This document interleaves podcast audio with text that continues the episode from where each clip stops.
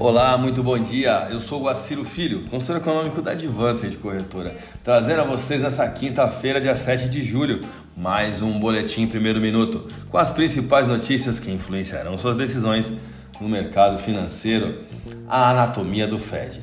Autoridades do Federal Reserve, em sua reunião de junho, disseram que outro aumento da taxa de juros entre 50 ou 75 pontos base é provável na próxima reunião de julho, de acordo com as atas divulgadas nessa última quarta-feira. Os formuladores de políticas reconheceram a possibilidade de uma postura ainda mais restritiva, o que poderia ser apropriada se as pressões inflacionárias elevadas persistirem, disse o documento, no caso a ata.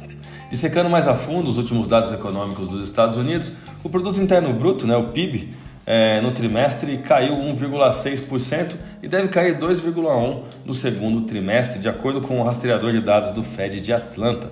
Isso colocaria a economia em uma recessão técnica, embora historicamente isso seja superficial. A ATO observou que os riscos para as perspectivas foram distorcidos mais baixos para o PIB e mais altos para a inflação já que políticas mais rígidas podem desacelerar o crescimento. O comitê priorizou o combate à inflação.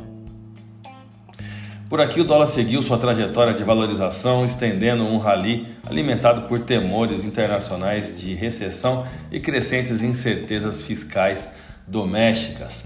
Após a divulgação da ata, as bolsas mundiais refletiam em suas respectivas oscilações um certo otimismo, apoiado ao comentário sobre como uma postura mais restritiva pode ser apropriada se as pressões inflacionárias persistirem. Esse comentário deu a impressão de que o Fed seria mais tolerante a uma recessão leve e continuaria a apertar a sua política se os dados de inflação permanecerem muito elevados. Os movimentos dessa última quarta-feira seguem uma reversão no tempo gráfico intradiário na sessão de ontem. Né?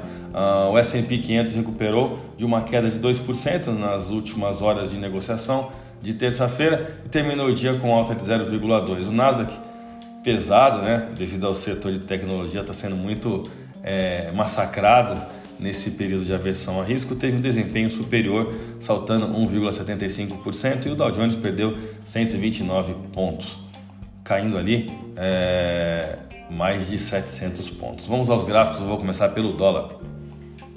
Como pudemos antecipar no boletim de ontem, o dólar realizou seu movimento de teste na resistência número 7, presente na taxa spot de 5,4533, atingindo o máximo intradiária de 5,4622 Porém, a melhora dos mercados pós-ata do Fed fomentou o apetite ao risco, forçando a paridade dólar-real a reduzir sua força compradora. O Kendall configurou um pullback de alta, fechando abaixo do seu objetivo do dia. O volume de negócios do último pregão foi alto, 194,4 bilhões de reais em contratos futuros de dólar negociados na bolsa brasileira, alta de 0,62% no dólar à vista, com taxa spot de 5,4217. Vamos ao euro. O euro continuou perdendo força globalmente. O movimento só não foi pior porque o dólar global aliviou após certo otimismo momentâneo nos Estados Unidos. O euro fechou a última sessão com queda de 0,17% e taxa spot de 55200. A minha dica você já sabe, né? Siga nossos boletins para ficar sempre conectado às principais notícias.